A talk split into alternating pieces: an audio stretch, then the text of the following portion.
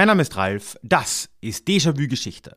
Und in der heutigen Sonderfolge soll es mal um die große Frage gehen, warum interessiert uns diese Geschichte eigentlich?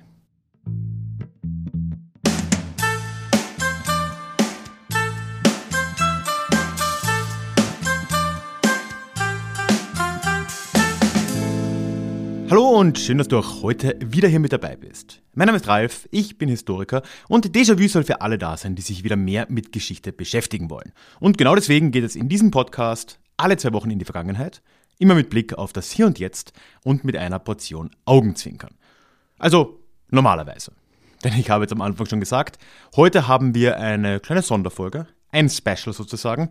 Und es ist sogar eine kleine Special-Reihe die da so im Dezember auf dich zukommen wird. Nämlich kam da eine spannende Idee auf in den letzten paar Wochen und Monaten. Und da will ich dich mal kurz jetzt mitnehmen, dass du dir vorstellen kannst, was das heute hier wird. Wie du ja vielleicht weißt, gibt es den Déjà-vu Club.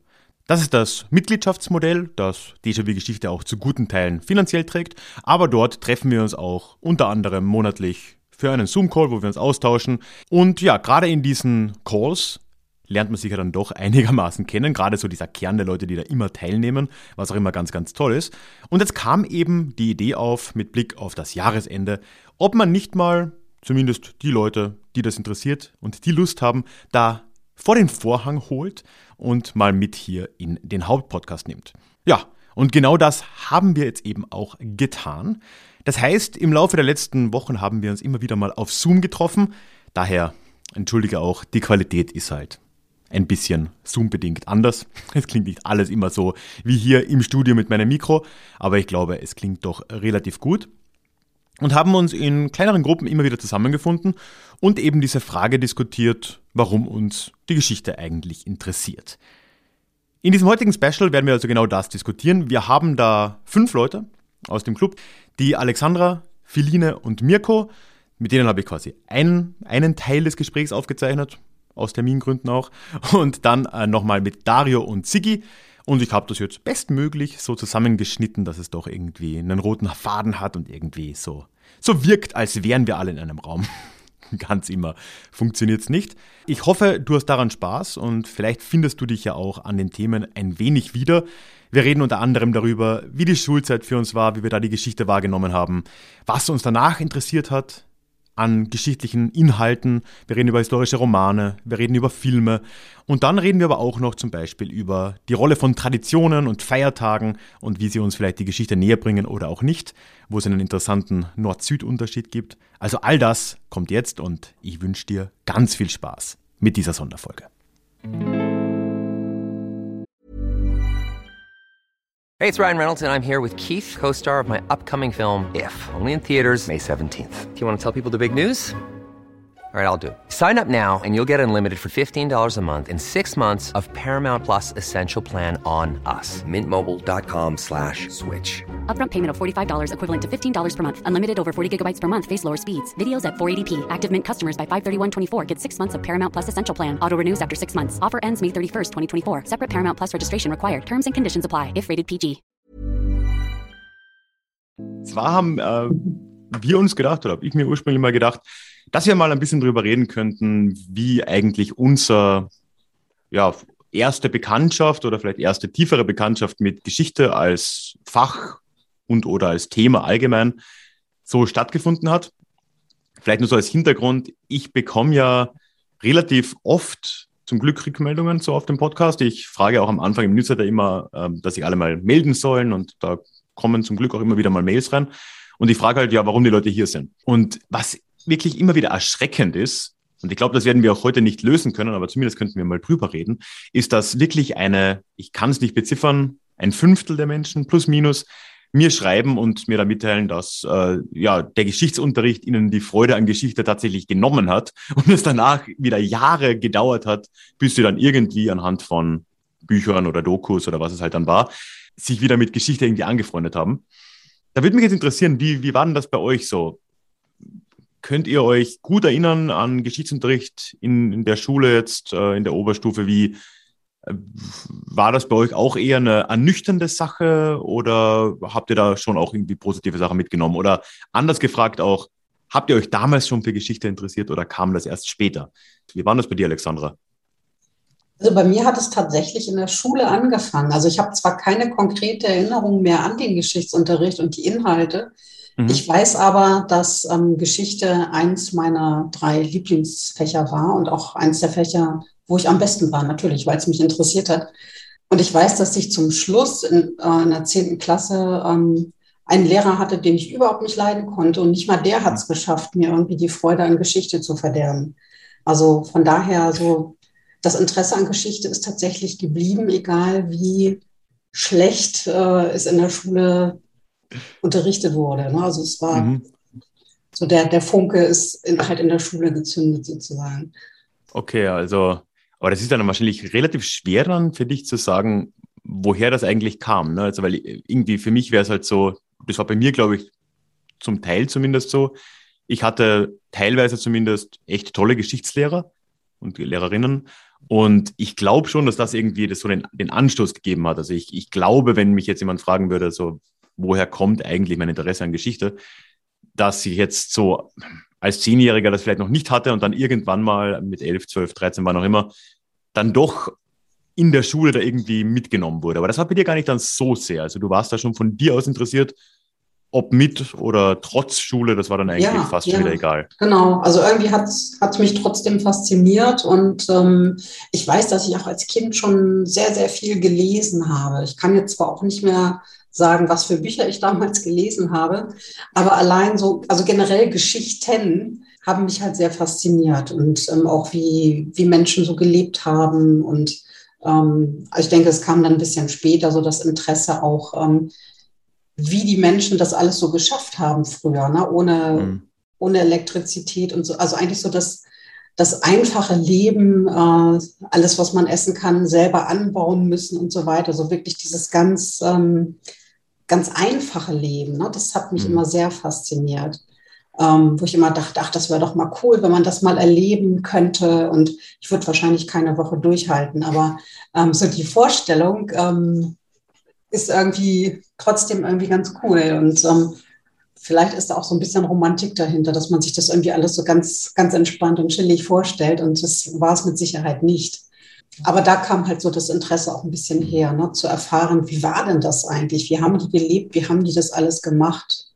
So, da die Neugierde einfach so.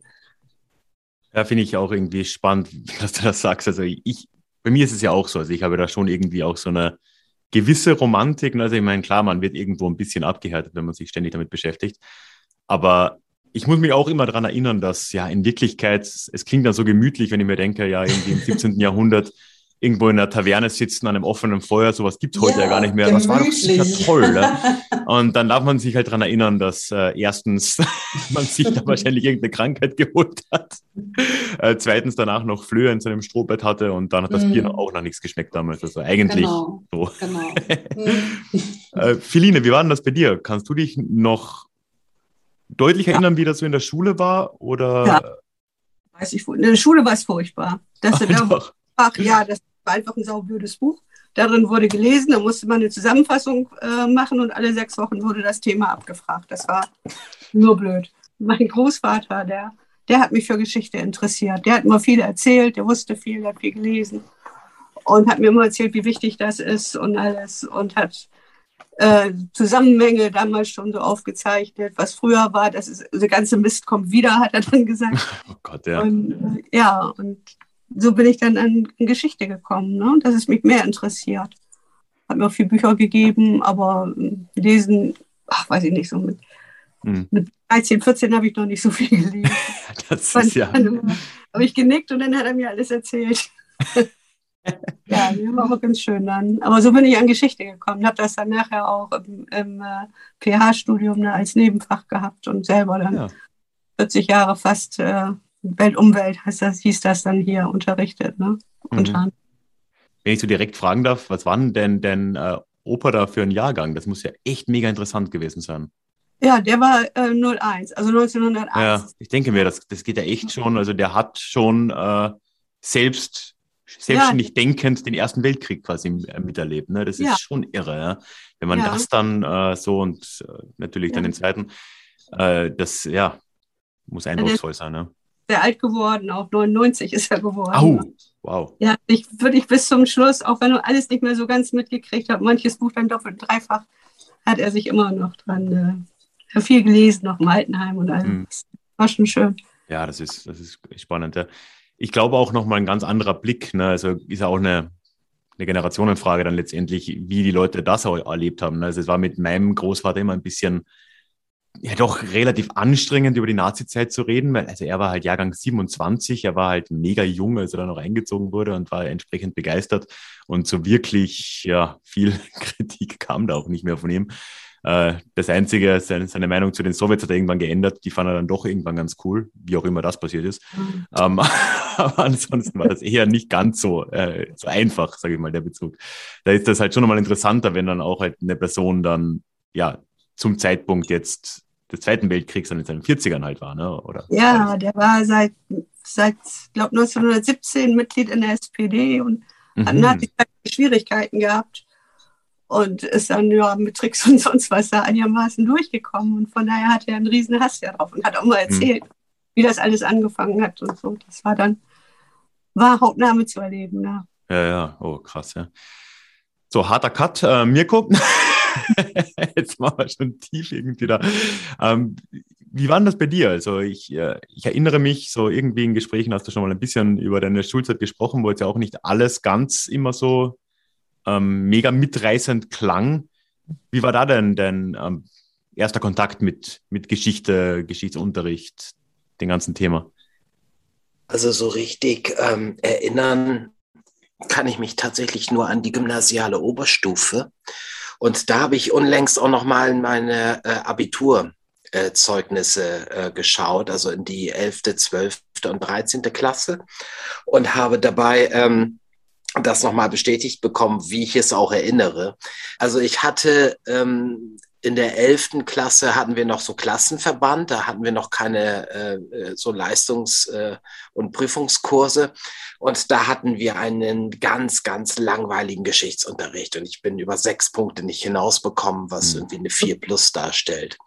Äh, dann durch meine Leistungskurswahl bin ich dann in die zwölfte Klasse, hatte ich einen Lehrerwechsel. Das äh, schaffte dann äh, zwölf Punkte. Uh. Äh, also eine 2 plus. Ähm, das, äh, das sagt ja dann auch schon was über die Lernqualität auch aus.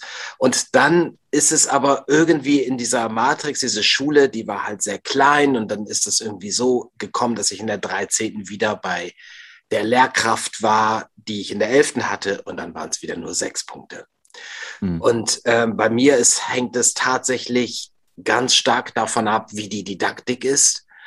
Äh, und äh, je weniger frontal es ist, desto besser. Also ein gut, guter Vergleich ist auch Mathe und Physik. Ich war in Physik mhm. relativ gut, äh, weil es sehr, sehr experimentell war. Ganz wenig frontal. In Mathe war ich eine Niete. Mhm. Wie war denn das bei euch, Dare, so bei dir zum Beispiel? War die, wie, wie hast du deine Geschichtsunterricht in der Schule eigentlich wahrgenommen? War mhm. das spannend oder war das eher auch sowas, äh, und du hast dann später erst eine Begeisterung oder auch ein Interesse daran gefunden? Also eigentlich, ich, ich, ich erinnere mich eigentlich gar nicht an den Geschichtsunterricht in der Schule. Ein gutes Zeichen. nee, äh, äh, ich, äh, es, de, die, das Geschichtsinteresse kam eher von meinen Eltern. Ah, okay. Äh, ja, wir sind oft in Museen gegangen und ja, das dadurch eher die Geschichtsinteresse äh, geweckt und schon als äh, Zehnjährige äh, und so, also ich, wir waren oft in Museen, ja. Ja, mhm. durch das, ja. Aber deine Eltern haben jetzt auch nicht irgendwie beruflich damit was zu tun gehabt, das Nein. ist einfach so ein. Nein, äh, sind aktuell beide Beamte. Äh, mhm. Aber äh, geschichtlich haben sie nie was damit zu tun. Mein Vater ist eigentlich Lehrmittelver, äh, Lehrmittelverteiler des Kantons Zug, aber sonst. Und das heißt, du fällst dann eigentlich fast ein bisschen da rein, ne? so dieses lustige ab zehn oder was auch immer irgendwie ein Interesse dafür, aber gleichzeitig, ja, die Schule ist halt so irgendwie ja. dran vorbeigeflossen. So. Ja. Okay, wie war das bei dir, Sigi? Kannst du dich da noch irgendwie aktiv erinnern, ungefähr wie du das... Gleich. Ungefähr gleich. Stures Auswendiglernen von Zahlen im Prinzip in Tirol hauptsächlich Andreas Hofer in der Volksschule. In der Hauptschule waren die Habsburger, im Gymnasium war dann der ja, was europaweit, aber im Prinzip 30-jähriger Krieg, aber es war im Prinzip ein stures Auswendiglernen. Ah, oh, das, ja. ist, das, ist, das, ist, das ist doch irgendwie vernichtend, oder? Ich meine, also, ich habe nachher mein Interesse irgendwo entdeckt, einfach für mich selber. Es klingt so deppert durch historische Romane, Jugendromane zum Teil, aber ich weiß jetzt mhm. nicht mehr, wie die heißen. Auch wenn die sehr verböhnt sein und ja.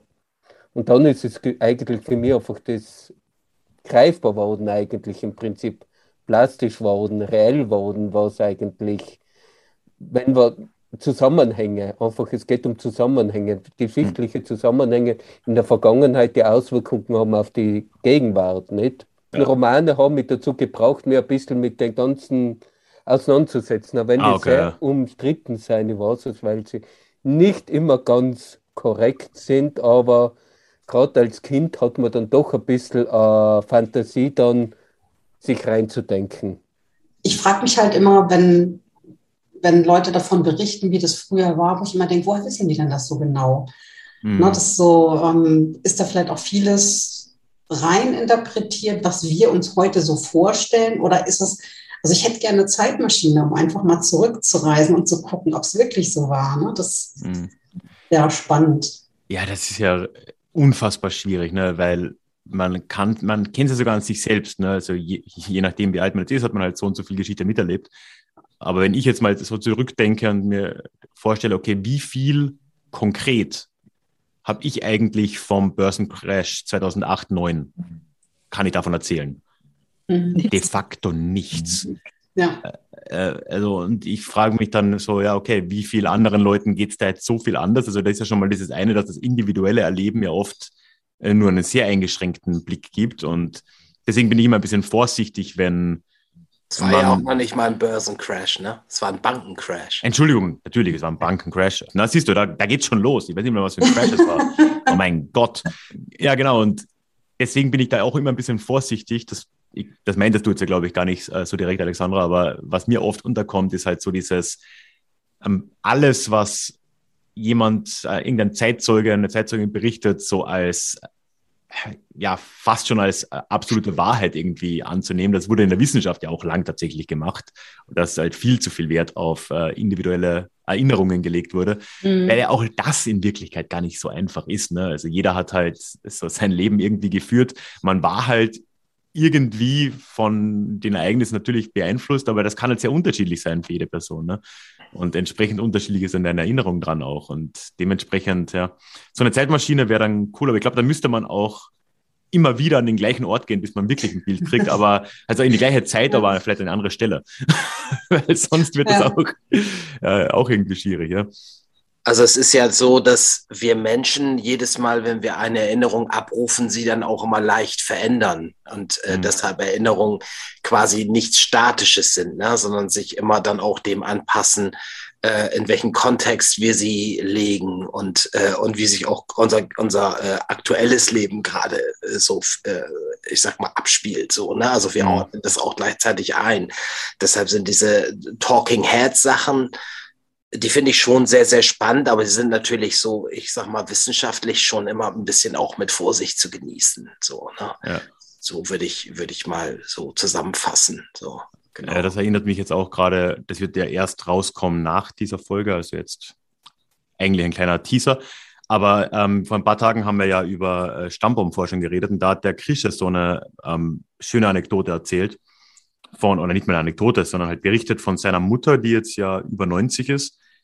Und bei der ist, die erzählt ja auch immer wieder mal Geschichten aus der Familie und er sagt so, er merkt so richtig, dass, dass halt lange es so ein kollektives Korrigieren gegeben hat. Ne? Also wenn man, wenn sich eine Person zurückerinnert hat, jetzt in dem Fall seine Mutter, dann war das in der Vergangenheit dann oft so, dass die gesagt hat, ja, und der Großonkel so und so hat er damals das und das gemacht. Und dann hätte irgendwer anderes am, am Küchentisch in der Familie gesagt, ach Blödsinn, das war doch gar nicht der Großonkel, das war doch der, der und der, ne? Und äh, dann hätte die Person gesagt, ah ja, stimmt, na klar, der war's, ne? Und äh, da gab es dann so eine gewisse, in Anführungszeichen, Korrektur. Und äh, wie er richtig wahrnimmt, wie halt dann auch, wenn einfach jetzt ohne irgendwie Demenz oder irgend sowas da in, im, im Spiel zu haben, wenn einfach dann auch dieser soziale Mechanismus wegfällt, wie wenig man sich dann teilweise auf die eigenen Erinnerungen verlassen kann. Er sagt so, ja, bei ihr stimmen jetzt teilweise Geschichten, die er auch kennt, nicht mehr mit seiner Version übereinander, äh, wie auch immer das dann zu bewerten ist. Also ja, ist äh, ein bisschen schwieriger. Aber ähm, Mirko, wenn ich mich jetzt richtig erinnere, hast du, äh, danke übrigens, das wird ja auch wahrscheinlich erst später erscheinen, du hast ja mit Paul gemeinsam eine, eine kleine Folge äh, aufgenommen, die ich mir schon angehört, anhören durfte. Und da hast du gemeint, für dich war ja, ist ja Geschichte auch nach wie vor zwar ein Thema, aber halt, wie hast du es, glaube ich, genannt, nicht so dein Hauptthema. Wie würdest du da deinen äh, Bezug über die Zeit seit Schulabschluss bis jetzt so äh, beschreiben? Wie hat dich, hat dich Geschichte in irgendeiner Form jetzt begleitet oder auch eher nur so im Hintergrund? Also ich bin tatsächlich sehr interessiert an Filmgeschichte. Mhm. Und äh, habe äh, in meinem äh, Bestand an, an äh, DVDs und so weiter sehr viel äh, Material aus der Stummfilmzeit, restauriertes Material und so weiter auch. Und ich war immer sehr daran interessiert, mal so zu schauen, wie ist denn eigentlich ich sag mal so, der, das Soziale gewesen. Na, man hat ja häufig oder häufig, das hat, das, das wurde mir so öfter bedeutet, dass ähm, dass Menschen früher äh, ohne Technologie gar nicht fähig waren zu irgendwelchen Dingen. Und das ist ja ein vollkommener Irrglaube. Ähm, die Menschen haben schon immer mit den Möglichkeiten, die ihnen zur Verfügung standen, das, das äh, ziemlich gute Dinge gemacht, ne? Und natürlich auch ziemlich schlimme Dinge und so weiter. Und ich finde, ähm, so ähm, in Filmen, gerade in so dokumentarischem Material, also beispielsweise ähm, ich habe äh, die, ich habe alle Olympia-Filme, die aus der Stummfilmzeit mhm. sind. Und ich finde das, äh, das, das sehr interessant äh, anzusehen, weil sich da sehr gut äh, ablesen kann, dass wie stark sich und wie schnell sich Dinge verändern. Also ich habe Leute im Freundeskreis, die sagen, ja, ändert sich ja eh nie was. Und ich denke mir mal, wow, wie, wie, wie unbewusst äh, nimmst du das Leben wahr? Weil äh, ich habe das Gefühl, wir äh, das ist total interessant und total spannend, weil Geschichte kommt ja auch von Schichten, nicht? Also, mhm. dass man immer äh, Schichten übereinander schichtet sozusagen und das dann geschichtet ist. Und ich habe so das Gefühl, dass es total super ist, Teil von Geschichte zu sein, also mhm. in einem linearen Zeitfluss sich zu bewegen. Ähm, das beantwortet deine Frage natürlich nicht so richtig. Also ich kann dir sagen, dass ich in der äh, Zeit immer wieder auch historische Materialien gelesen habe. Ne? Und ähm, äh, aber ich bin tatsächlich so ein, äh, ich nenne das mal Kind der Neuzeit, ne? so ein typisches Kind der Druckerpresse. Also seit, äh, seit äh, Ende 15. Jahrhundert, interess äh, das interessiert mich alles sehr. So, mhm. weil äh, das, das andere ist natürlich so, so alles so was so älter ist, ähm, da kenne ich mich tatsächlich auch nur im Judentum so aus. Ne? Aber ich kann dir nicht sagen, welcher, das ist ja jetzt auch nicht relevant mehr, aber welcher römische, äh, welcher römische äh, äh, Imperator wann, wann mit welchen ähm, äh, äh, quasi mit welchen Taten oder so ge, äh, geglänzt hat oder auch nicht. Ne? So, also ist jetzt so sehr ne, vereinfacht. Ne? Ähm, ja, deshalb bin ich immer sehr froh über ähm, äh, über solche Podcasts wie deine oder auch His2Go oder auch Dinge, die Katrin oder, oder Krische oder andere in diesen Club reinwerfen, weil mich die, äh, wie ich ja neulich schon mal schrieb, von dem Dunning-Kruger-Effekt bewahren. Ich äh, merke dann einfach, wow, ich weiß eigentlich gar nichts und das macht total Spaß, nichts oder nicht viel zu wissen. das finde ich schön, ja.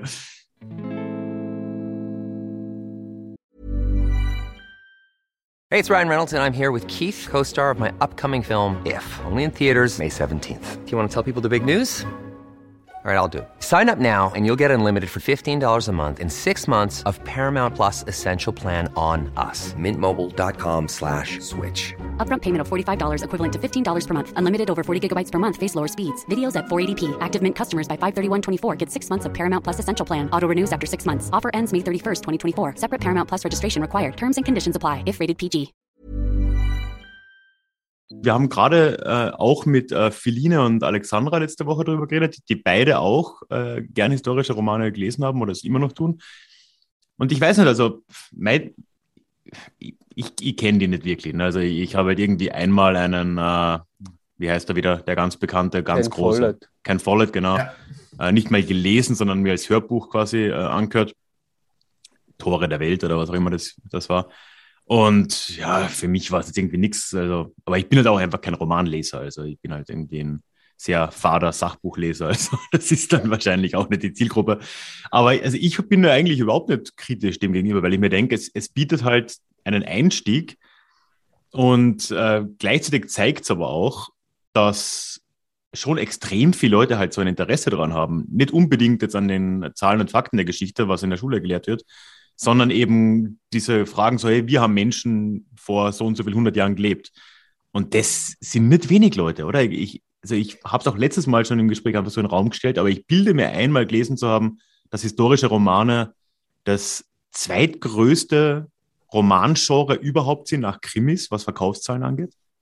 Also ohne weiteres sein. Wie gesagt, es ist Belletristik im Prinzip. Es gibt Mord, Totschlag und so weiter nicht. Aber es ist trotz allem in einem historischen Raum zum Teil einfach anzusiedeln, nicht? Mhm. Vom Zeitraum stimmt es meistens. Äh, die sind im Prinzip sehr gut recherchiert. Ja. Muss man sagen, weil die erlauben sich das gar nicht, weil sonst irgendeiner taugt und sagt, aber im Jahre 1500 irgendwas. Ja. Ach Gott. Ja. Meine, das ist auch der Grund, warum Ken Follett ja, ich glaube, was ist das, 20, ein 20-köpfiges Team hat für historische Recherchen, dass da auch wirklich nichts schief geht. Sein. Das kann ja. ohne weiteres sein. Man ja. beleuchtet die Geschichte im Prinzip. Und das wird ja im Prinzip ja ein Aufbau Grund, warum das passiert ist, der Grund, warum vorher das passiert ist. Nicht? Mhm. Es zieht sich durch und deswegen funktioniert das auch gut. Ich ja. sagte jetzt, ich habe jetzt einen Kollegen, der jetzt äh, Museumsverein Wartenström ist und so weiter. Ich bin in dem seit ein paar Jahren Mitglied, was ich mir nie gedacht habe, dass ich bei sowas Mitglied wäre. Ja. Die machen zum Teil nachher Veranstaltungen, wo sie einzelne Schicksale rausglauben.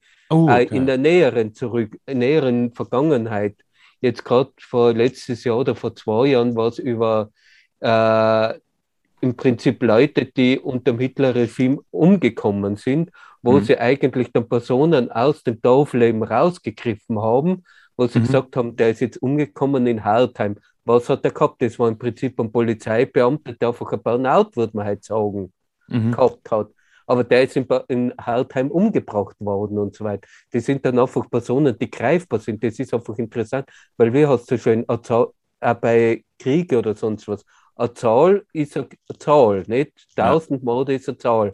Ein einzelner Mensch ist eine Geschichte. Und ich glaube, ja. dass man damit mehrere lernen kann, im Prinzip. Ja, da gibt es ja dieses, ich weiß, das Zitat gibt es, glaube ich, gar nicht wirklich, oder? Es wird der Stalin nachgesagt, dass er gesagt haben. Ja, so, ich glaube, irgendwie sowas hat er gesagt, keine ich glaub, Ahnung. Ein, ein Toter ist eine Tragödie, ja, eine ja, Million Tote sind eine Statistik, glaube ich. Ja, sowas, ja. Aber es ist ja so, weil du kannst, wenn du so und so viel Zahlen in einem Krieg so und so viel umgekommen, das sind Zahlen, das sind ab einer gewissen Größe ist das nicht mehr greifbar, das kann man ja, ja nicht unmöglich. Ja, unmöglich. Greift man ein, zwei Schicksale, Einzelschicksale raus, dann ist es für die Leute ergreifbarer, glaube ich, ja, weil dann ja. der hat die Familie gehabt, der hat das gehabt, der hat das gehabt. Das ist einfach mhm. greifbarer. Ja, ja, das, total, ja. Das macht ja zum Beispiel das Tagebuch der Anne Frank auch so interessant. Richtig. Also ist, ist, im Nachhinein auch ein Bestseller, ja. Mhm.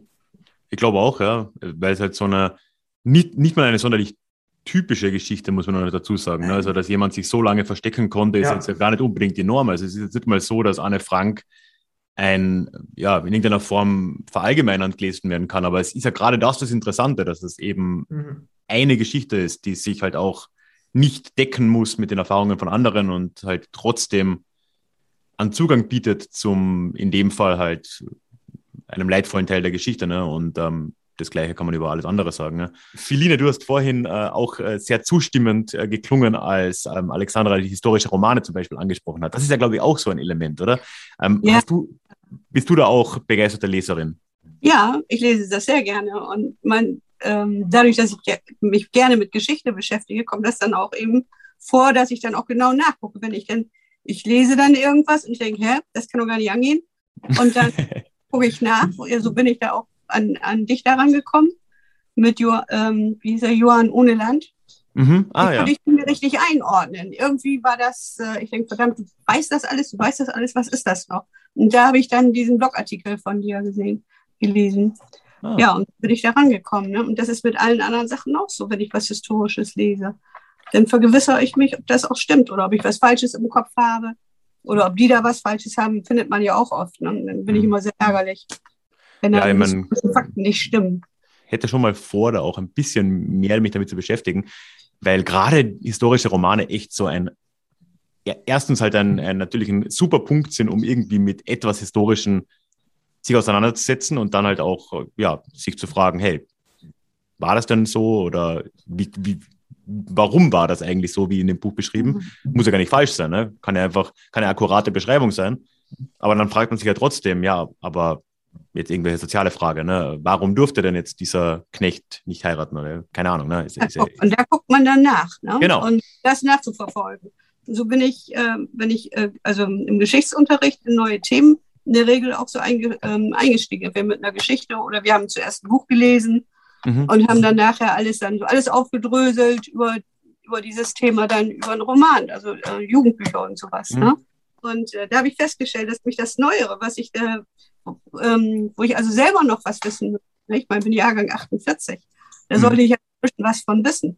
Wie viel mir da, da verloren gegangen ist schon an, was ich dann nachgeguckt habe. Ne? Das ist unfassbar gewesen. ja. ja, was ich vorhin meinte. Ja. Angehen. Und aber im Moment habe ich überhaupt kein Interesse an dieser, äh, über diese Zeit zu lesen. Aber ich habe das selber mitgemacht. Ne? Aber man weiß auch nicht, wie viel. Ja, ist ja klar irgendwo, ja.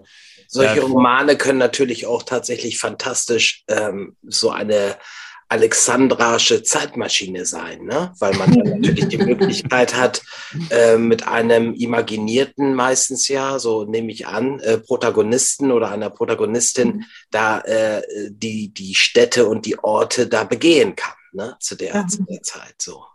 Na, und, und ein Vorteil zum Film ist ja, äh, man, man nimmt, man, man hat die Bilder nicht weggenommen bekommen. Ne? Wenn du einen Film hast, nimmt, nimmt, nimmt man dir ja die Bilder weg. Hm. Ja.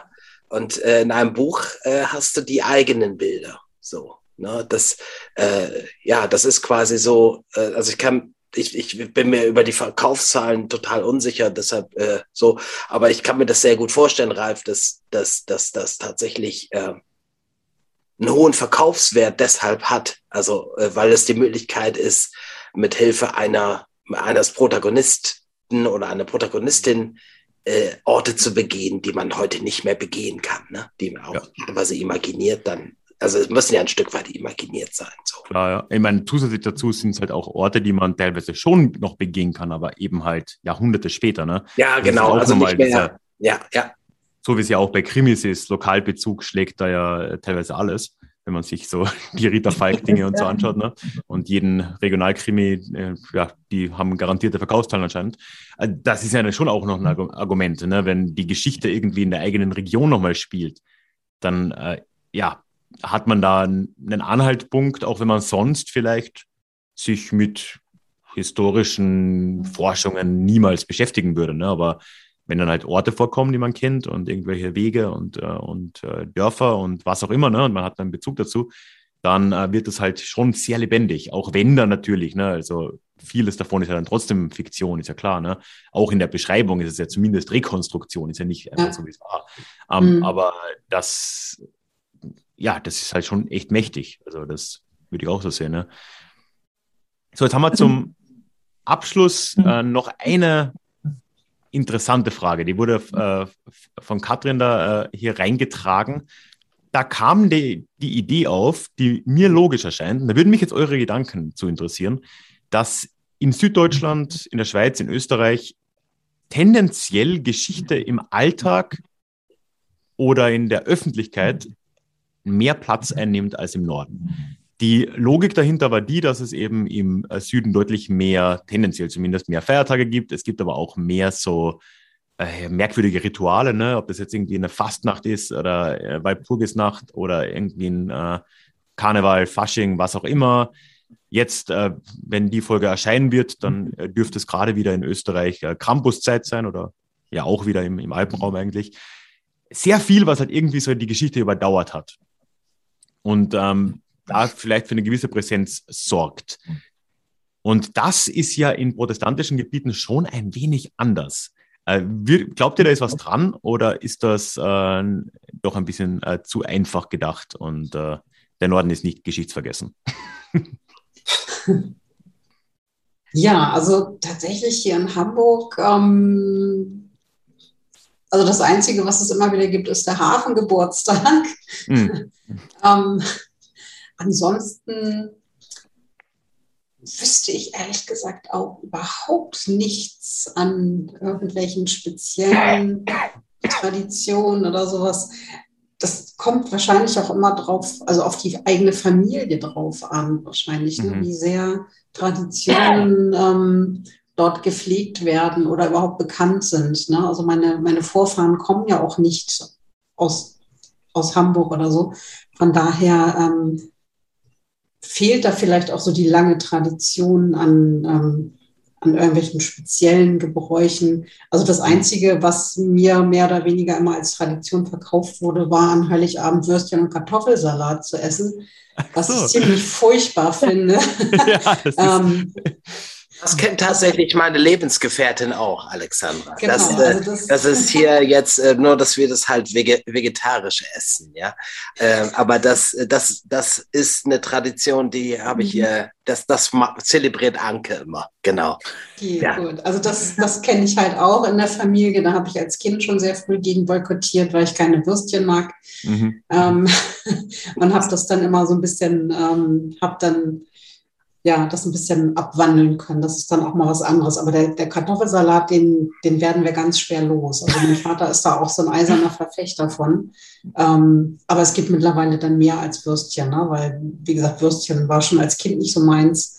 Und ähm, deshalb wurde das immer ein bisschen abgewandelt. Aber mein Vater ist richtig beleidigt, wenn es Weihnachten mal was ganz anderes gibt. Ne? Also ist schwierig.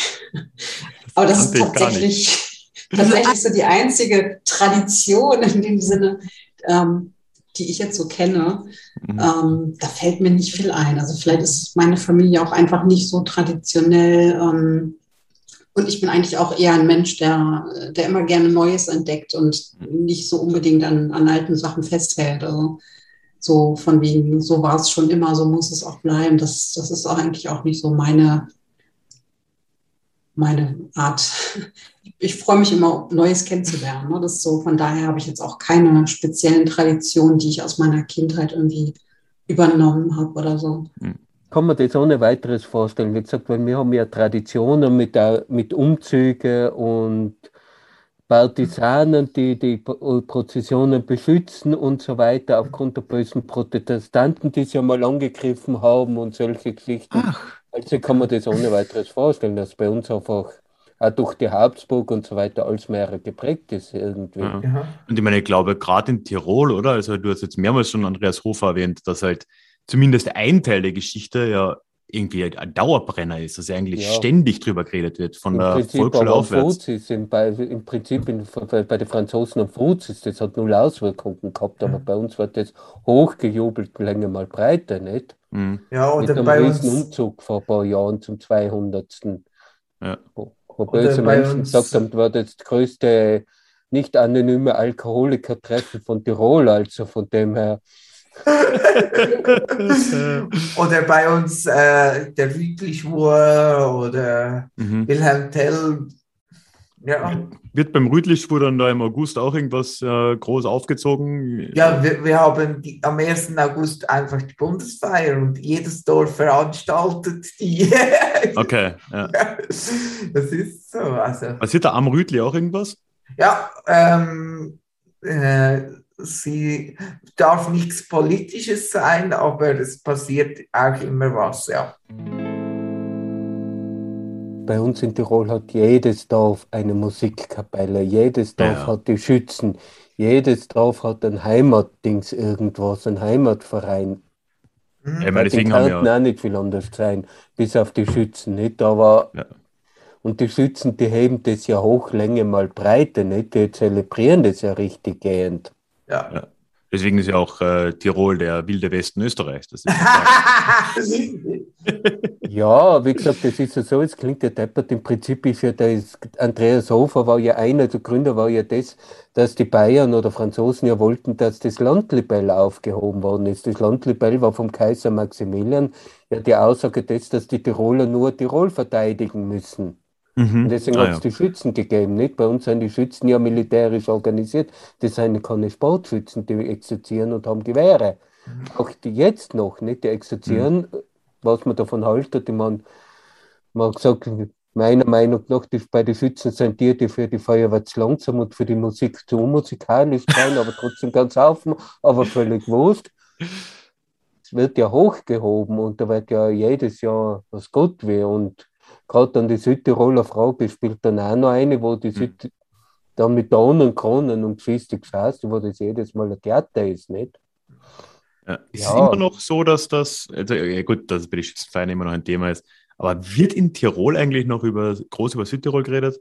Weil im Rest Österreich ist Die es meisten, eigentlich. die meisten Tirolern ist es mittlerweile wurscht. Es hat die Euro-Region jetzt sich recht gut Mhm. etabliert, aber im Prinzip, es ist noch immer, trotz allem, ein Thema und es laufen noch immer Leute um und um, die dem Land der Südtirol die Treue singen. Es laufen Mhm. genauso Leute herum mit dem T-Shirt Auschwitz Wien gegen Südtirol Mhm. äh, und so weiter. Es ist trotz allem noch immer ein Thema und es ist auch von Unrechtsbewusstsein her noch immer der Fall des, dass es als Unrecht empfunden wird. Es ist auch am Grenzen, am Brenner oben, wird noch immer zum Teil die Ost Österreich durchstrichen und so weiter. Das ist noch immer trotz allem ein Thema. Oh, Aber wenn wir im mittlerweile, ich sage jetzt, ich möchte gar nicht die Südtiroler mehr dabei haben, aber völlig wurscht. Aber es spielt bundespolitisch genauso ein Thema, wenn man sagt, der FPÖ vor den letzten zwei paar Jahren bei den diversen Wahlkämpfen, die den Südtirolern die österreichische Staatsbürgerschaft geben wollen und so weiter. Mhm. Es spielt sehr wohl, es macht dieser Heimatdings noch immer noch, was das anbelangt, ein Thema. Genauso bei den diversen Schützentreffen, dass die Schützen aus Südtirol, die genauso anreisen, ohne Gewehre anreisen und so weiter. Das wird genauso noch immer thematisiert, Warum reisen die ohne Gewehre an? weil die mit einer Kriegswaffe nicht nach Österreich einreisen dürfen und in Südtirol sind unbewaffnet. Ich hoffe, dir hat diese Sonderfolge hier Spaß gemacht. Zumindest halb so viel Spaß, wie sie mir beim Aufnehmen gemacht hat. Ich muss sagen, ich habe das sehr genossen. Unsere Calls machen ja sowieso immer Spaß. Aber wenn man sich dann auch nochmal zusammensetzt und sich so ein Thema vornimmt und das dann wirklich diskutiert anhand von so ein paar Leitfragen, das ist irgendwie nochmal eine ganz andere Dynamik und hat mir wirklich sehr viel Spaß gemacht. Also auch nochmal ganz, ganz herzlichen Dank an alle, die mitgemacht haben, an Alexandra, an Philine, Mirko, Sigi und Dario. Vielen, vielen Dank euch allen. Ja, und wenn dir gefallen hat, was du hier gehört hast, dann möchte ich dich natürlich auch ganz, ganz herzlich in den Déjà-vu Club einladen, denn dann kannst du ja beim nächsten Mal, wir machen im Dezember nämlich schon noch einen Zoom-Call, haben wir vereinbart, dann könntest du uns da alle kennenlernen. Wir würden uns alle sehr darüber freuen, dich dort zu sehen. Und ich habe in den Shownotes mal einen Link zu Steady reingepackt. Da über Steady läuft ja dieser ganze Club und da kannst du auch nochmal durchlesen, was der Zusatzcontent ist, was den Podcast angeht und so weiter und so fort. Das steht da alles und ja, wir würden uns alle sehr, sehr freuen. Dann noch ein Hinweis. Ich habe ja am Anfang gesagt, dass das eine kleine Reihe ist hier. Wir haben jetzt heute dieses erste Special. Es wird diese Woche noch eine Folge kommen. Ich schätze mal so gegen Ende der Woche. Denn der liebe Mirko, von dem du jetzt ja schon gehört hast, und ich weiß, so im reinen Audioformat ist es gar nicht so leicht, Namen und Stimmen auseinanderzuhalten, aber sei es drum. Mirko, der unter anderem hier über die Stummfilme geredet hat, der hat sich nämlich auch nochmal hingesetzt mit Paul, einem anderen Mitglied aus dem Club, der jetzt hier nicht dabei sein konnte. Und die haben einfach mal zu zweit eine ganze Podcast-Folge eingesprochen, was ich super cool gefunden habe. Und sie haben mir freigestellt, das auch nochmal so als Bonus rauszugeben. Sie reden da über ihren Weg zur Geschichte, was sie daran interessiert hat, wie sich das auch entwickelt hat über die Zeit. Und ja, ich habe mich jetzt entschieden, das noch ein bisschen zu schneiden und dann als Bonusfolge nochmal rauszubringen. Und die kannst du gegen Ende der Woche auch hier in deinem Feed erwarten. Und ich würde mich freuen, wenn du da reinhören willst. Abonniere diesen Podcast bzw. folge mir da auf Spotify, je nachdem, wo du hörst. Dann wirst du auch diese Bonusfolge nicht verpassen. Ja, und in dem Fall hören wir uns schon sehr bald wieder in unserem nächsten Déjà-vu. Ich freue mich drauf. When you make decisions for your company, you look for the no-brainers. If you have a lot of mailing to do, stamps.com is the ultimate no-brainer. Use the stamps.com mobile app to mail everything you need to keep your business running with up to 89% off USPS and UPS. Make the same no-brainer decision as over 1 million other businesses with stamps.com. Use code program for a special offer. That's stamps.com, code program.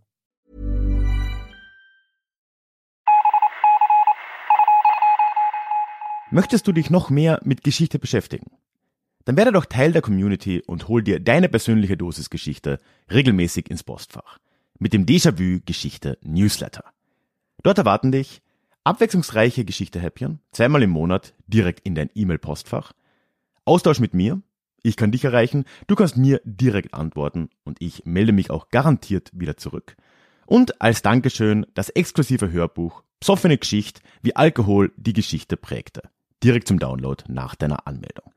Alle weiteren Infos zum Newsletter findest du verlinkt in den Show Notes oder auf ralfgrabuschnik.com slash newsletter. Ich würde mich sehr freuen, dich dort begrüßen zu können.